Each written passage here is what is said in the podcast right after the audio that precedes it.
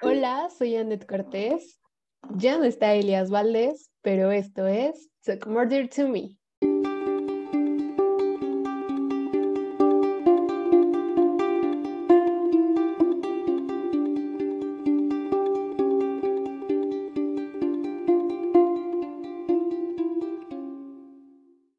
Hola, ¿cómo están?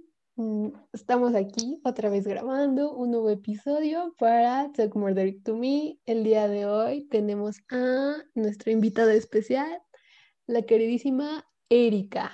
Hola amiga, ¿cómo estás el día de Hola. hoy? ¿Estás Muy bien, emocionada? muy bien. ¿Estás Estoy emocionada? nerviosa. Ok, O ¿por qué sea, estás sé nerviosa? que nos van a escuchar como, o sea, no sé, porque como nos van a escuchar más personas, aunque sean como cinco, estoy como Gracias por la poca fe. Ah, aquí, ¿sabes? Me siento observada. observada, aunque vayan a escuchar nada más tu voz. He estado observada, sí, Simón. ¿Cómo estás, amiga? ¿Cómo has estado estos días? Mm, pues bien, güey, o sea, como he tenido una semana de vacaciones, oye, pues muy relajada, la verdad. Ok, cuéntanos un poco de tu vida. ¿A qué te dedicas? ¿Quién eres? ¿Por qué estás aquí? Ah, ok. Eh, mi nombre es Erika, estudio artes y diseño en la Facultad de Artes y Diseño. Oh, yeah. Estoy aquí porque pues, la net me invitó y, y pues ya ¿no?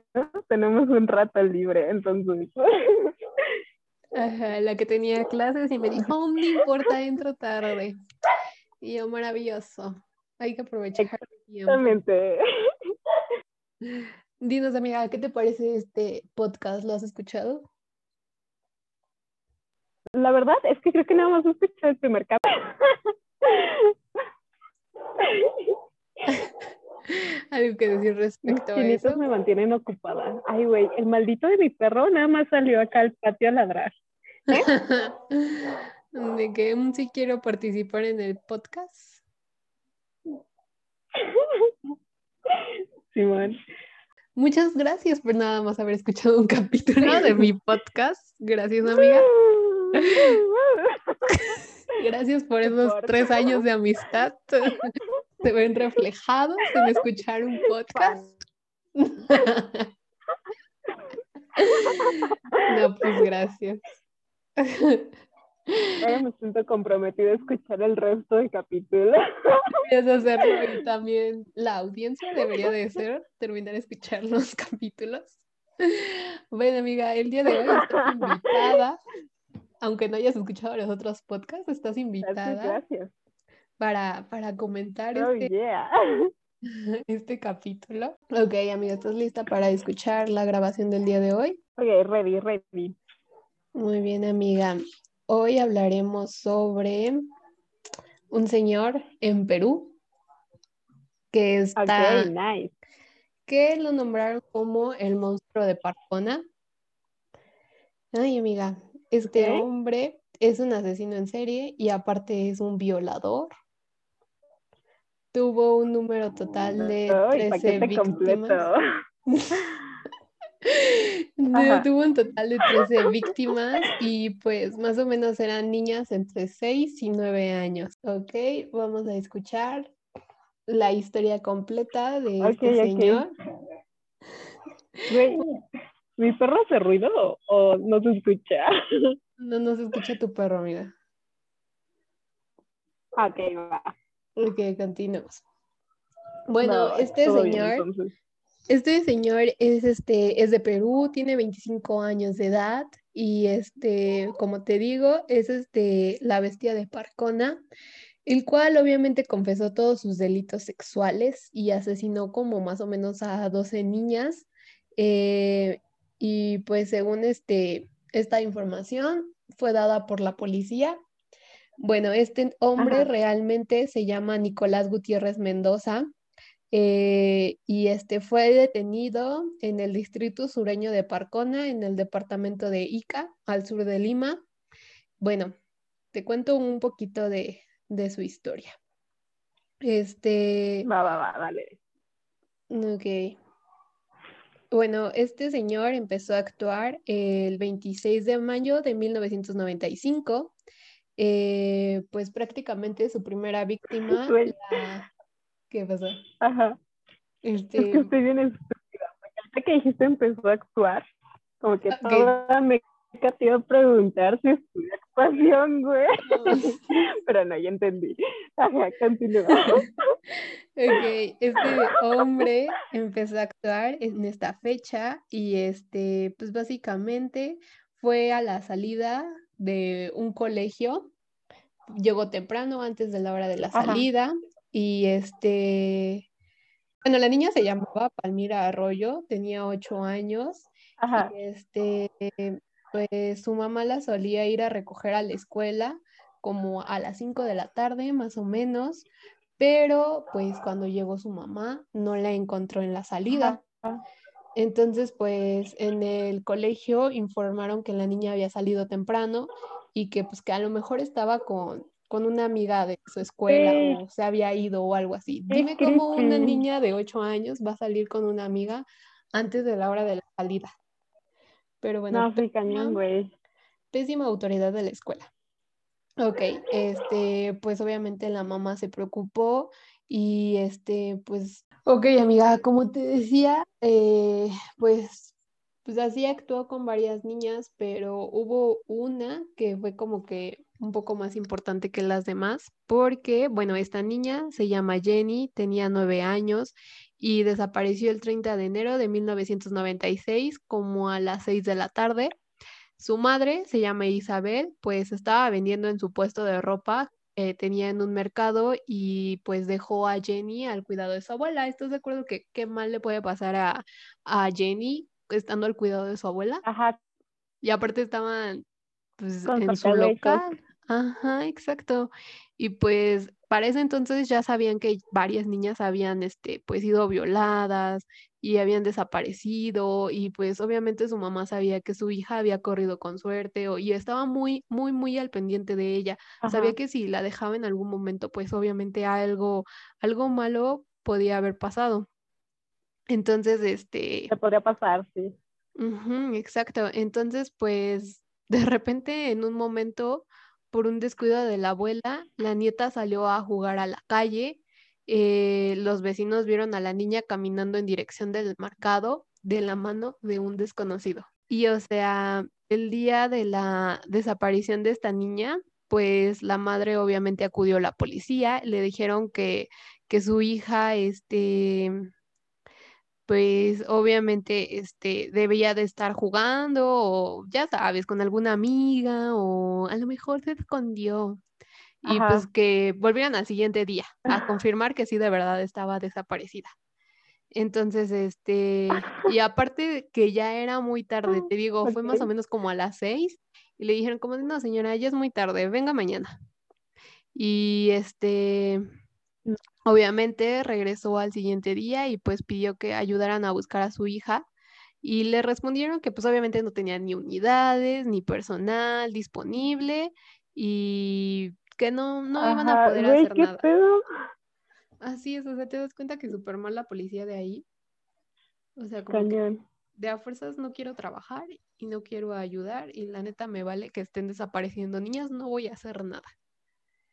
Bueno, entonces, pues, este, tiempo después, seis días después, encontraron el cadáver, obviamente, de la niña en un, este, en una chacra que estaba cercana a la laguna de oxidación.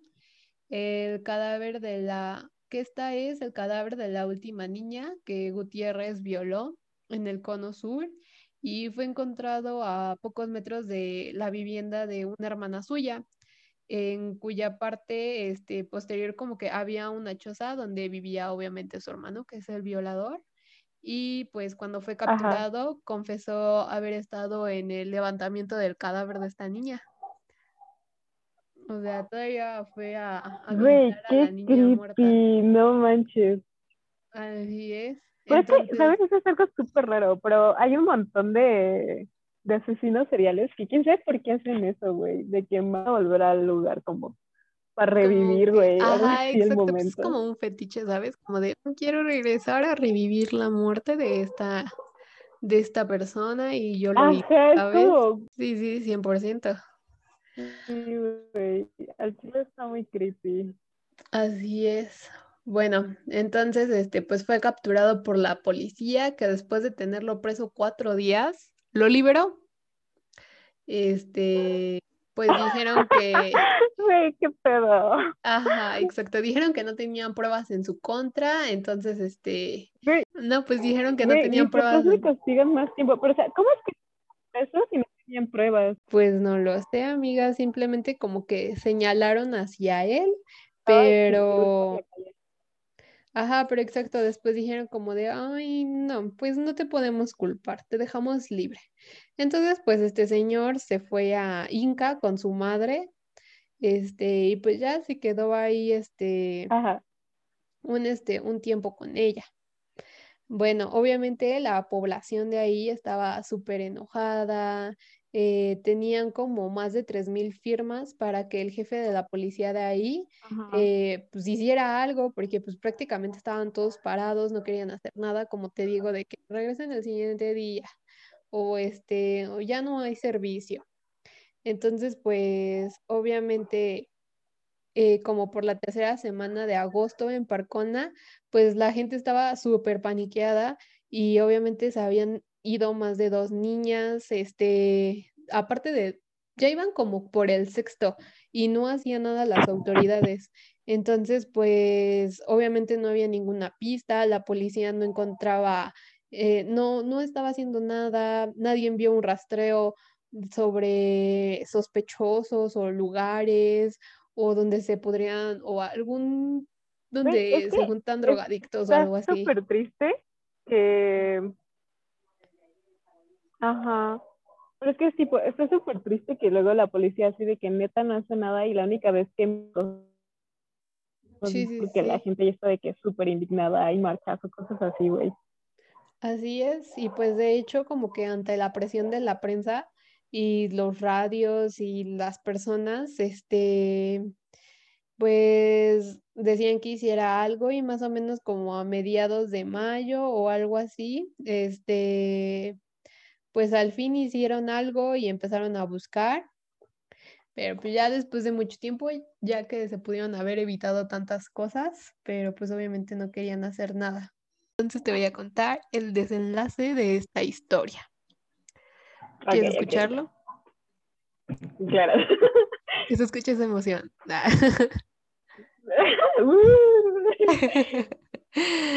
Muy bien, aquí te va. Pues estaba el 4 de septiembre, que es un miércoles, eh, más o menos por la tarde, estaban dos campesinos, uno de 28 y uno de 25. Eh, uno se llamaba Juan y el otro Carlos. Pues ya está, ya era como de noche más o menos y pues vieron como a unos 5 kilómetros más o menos, como por una carretera, eh, a un hombre que estaba como que llevando muy a la fuerza de la mano a una niña, así como entre jaloneándola. Entonces, pues estos hombres como que medio se espantaron, dijeron como de, mm, ¿qué está pasando aquí? Entonces, pues obviamente se empezaron a recordar de las desapariciones de estas niñas y pues obviamente estaban preocupados y pues decidieron ir a ver, a ver qué estaba pasando para salir de dudas. Siguieron a este hombre y obviamente a la niña a ver a dónde iban y pues llegaron hasta una como una casita así abandonada en donde pues obviamente uno de ellos eh, aventó la puerta, la tiró, la derrumbó para poder entrar y pues en ese momento... Güey, ¿eso lo hizo uno de los obreros? Ajá, sí, con fuerza. Güey, andaban mamadísimos los obreros, ¿de qué? No, ¿cómo levantó? Tanto salvar niños, güey. Así es, y pues entonces pues ya rompieron la puerta, se encontraron a, la niña así como que llorando en el piso, desnuda y pues obviamente al, al señor casi a punto de violarla, entonces pues lo que hizo este Nicolás fue como dispararle a la puerta y, y llevaba como un pequeño puñal en la mano. Entonces, pues, un, y, y, pues obviamente huyó o trató de salir. Entonces, pues, uno de ellos eh, fue a corretearlo mientras otro se quedó cuidando a la niña. Obviamente el que corrió detrás de este señor, pues lo alcanzó como que, este, después de cinco cuadras más o menos, y pues lo acorraló y obviamente este Nicolás trató de defenderse con el puñal y pues obviamente el que lo estaba persiguiendo gritó como de ayúdenme, aquí está el asesino, por favor deténganlo. Y pues obviamente al oírlo los vecinos salieron de sus casas y pues iban con piedras, con palos, de que justicia social y pues obviamente agarraron a, a este, a este violador y pues no le quedó más rendirse, lo ataron y como que lo llevaron arrastrando hasta la policía donde pues lo entregaron y obviamente esto pues lo sorprendió mucho a, los, a las familias, a los periodistas y pues obviamente al siguiente día un, este, un oficial de policía se presentó ante la prensa y pues obviamente se atribuyó a él mismo el trabajo de haber capturado a este ¿Es en serio? Así es, aunque ellos... Güey, malditos señores. Así es, así es, dijeron. o sea, de por sí está culera que las personas se los hayan tenido que traer hasta allá, güey, se llevaron mi crédito, o sea. Justo, justo, o sea, súper mala onda. Y pues obviamente tenían un violador, pero un violador asesino, pero pues obviamente no tenían ningún cuerpo del delito. Y pues allí fue cuando los policías dijeron como de, lo tenían arrestado cuatro días y pues ya dijeron como de, mm, no tengo pruebas. Entonces, pues te tengo que, que dejar ir. Y pues ahora otra vez la población fue la que tuvo que resolver ese, ese problema con algunas brigadas donde los pobladores iban como organizando, organizados, buscando como en lugares dudosos o en terrenos así solos, este, y buscando la casa de este señor y pues obviamente así fueron hallando los cuerpos, encontraron el primer cuerpo a los cuatro días, que pues obviamente así poco a poco fueron encontrando los cuerpos, o sea, aparte de entregarlo, le dijeron, mira, aquí están las pruebas de que este señor es el que, es el, es el que, es el que está violando.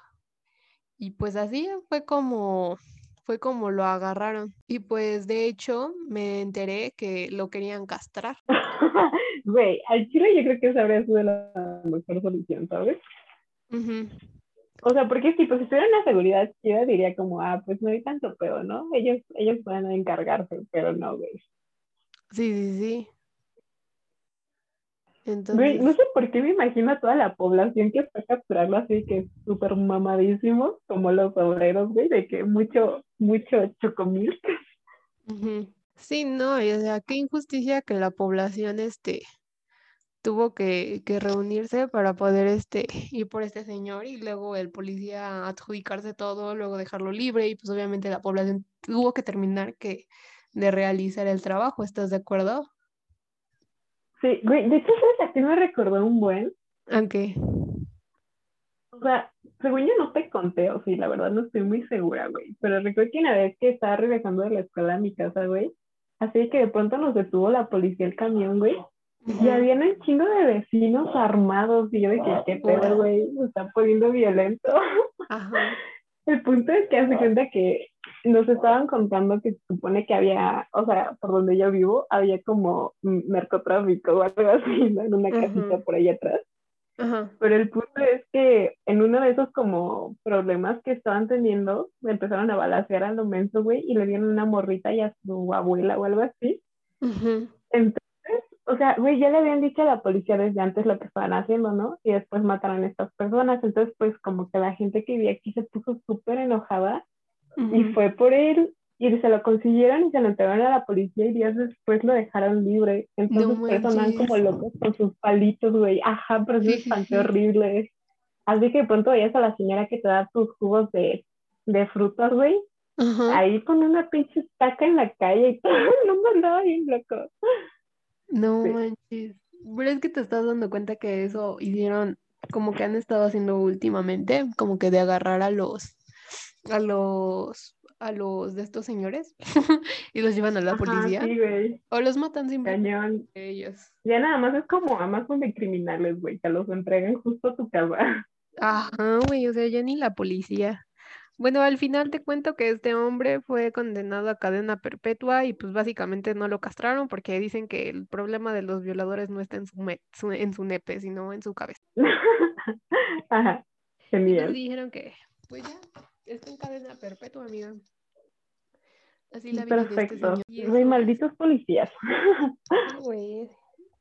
Pues esa es la historia de este señor que viola niñas de entre 6 y 9 años. Que la policía hizo casi nada, amiga. ¿Cómo Guau. ves? No, pues terrible. Muy cierto, muy cierto. ¿Algo más que quieras agregar? Mm, mm, no, pues creo que no, güey, todo bien. ¿Todo bien? Cuéntanos, ¿cómo te sentiste en este capítulo? Mm, pues bien, güey. Ah, bueno, muchas gracias. Ah. ¿sabes a qué me recordó un buen lo que me estabas diciendo? Ok. O sea, ¿ves lo que me contaste de, o sea, del- de este señor, el primer caso de la morrita de la escuela? Ajá. Ajá, hace cuenta que el otro día con mi hermana estábamos viendo un test en YouTube de si era sociópata o no, güey. Ok. Pero haz de cuenta que, o sea, no saben si eres sociópata por la respuesta que des, ¿entiendes? Ujú. Está súper creepy. Porque Oh, cuenta que una de las preguntas dice algo así como, imagínate que tú eres un papá, ajá, Ajá. y llevas todos los días a tu hijo a la escuela. Ok. Y hay niños que le hacen bullying a tu hijo por eso. Entonces, de pronto, em- empiezas a matar a niños cada mes. Ok. ¿Por qué? O sea, Ajá. ¿por qué crees que, la- que lo harían? Pensando que la mayoría de personas dirían como, ah, pues como le están haciendo bullying a mi hijo, pues los matas, ¿no? Es lo que tiene como una lógica mínima. Ajá. Pero sería que es porque, hasta eso que tiene un chingo de sentido, güey. Imagínate que si de pronto empiezas a matar niños en la escuela, pues obviamente los papás no los dejarían ir y venir solos, ¿no? Entonces ya le dejarían de hacer bullying a tu hijo porque todo el mundo iría acompañado. Sí, sí, sí, sí. Wow. Amiga, no sé, como que hay muchas respuestas. Sí he visto como esos test de que, ¿qué diría un psicópata? o qué diría un sociópata, ¿sabes? Ajá, Sí, sí, sí, pero no sé, como que siento que esos test subestiman a, a los que realmente lo hacen, ¿no lo crees? Bueno, es que, ¿sabes? Siento que como que los que han sido Ajá. últimamente están como que medio, sí realmente matan por placer, pero los que ya son más de historia o más de Estados Unidos, pues sí es más como que, no sé, más inteligentes, ¿sabes? Como que han perdido su esencia, ¿sabes? Ah, sí, güey, yo también. Güey, me encanta que tuve que escala de calidad en asesinatos, de que no, no, no, decepción. Güey, es que sí, siento que se ha perdido la esencia de la inteligencia de estos hombres. Güey, hasta eso que yo también, ¿sabes? Porque antes eran como más planeados, pero ahora es como nada más a lo bestia, güey. Ajá, exacto, compulsivamente. Ajá, ya no tienen elegancia. Sí, sí, sí, muy cierto. Eso es lo que también yo pienso, ¿sabes? Pero pues bueno, ¿qué le vamos a hacer? Asesinos seriales siempre van a existir. Saberlos identificar, Mm, quién sabe. Muy bien, amiga. Y pues esto fue todo por el capítulo del día de hoy. Espero que te haya gustado participar, que te haya sentido confianza en casita. Así, así. Bueno, amiga, nos despedimos y nos vemos el siguiente lunes en punto de las 5 pm. ¿Algo que quieras decir, amiga? Eh, eh, usen cubrebocas mucha agüita. Así es, manténganse hidratados. Bueno, amigos, no se olviden de seguirnos en Instagram. Estamos como Talk Murder to Me. Y nos vemos el siguiente lunes. Chao, chao.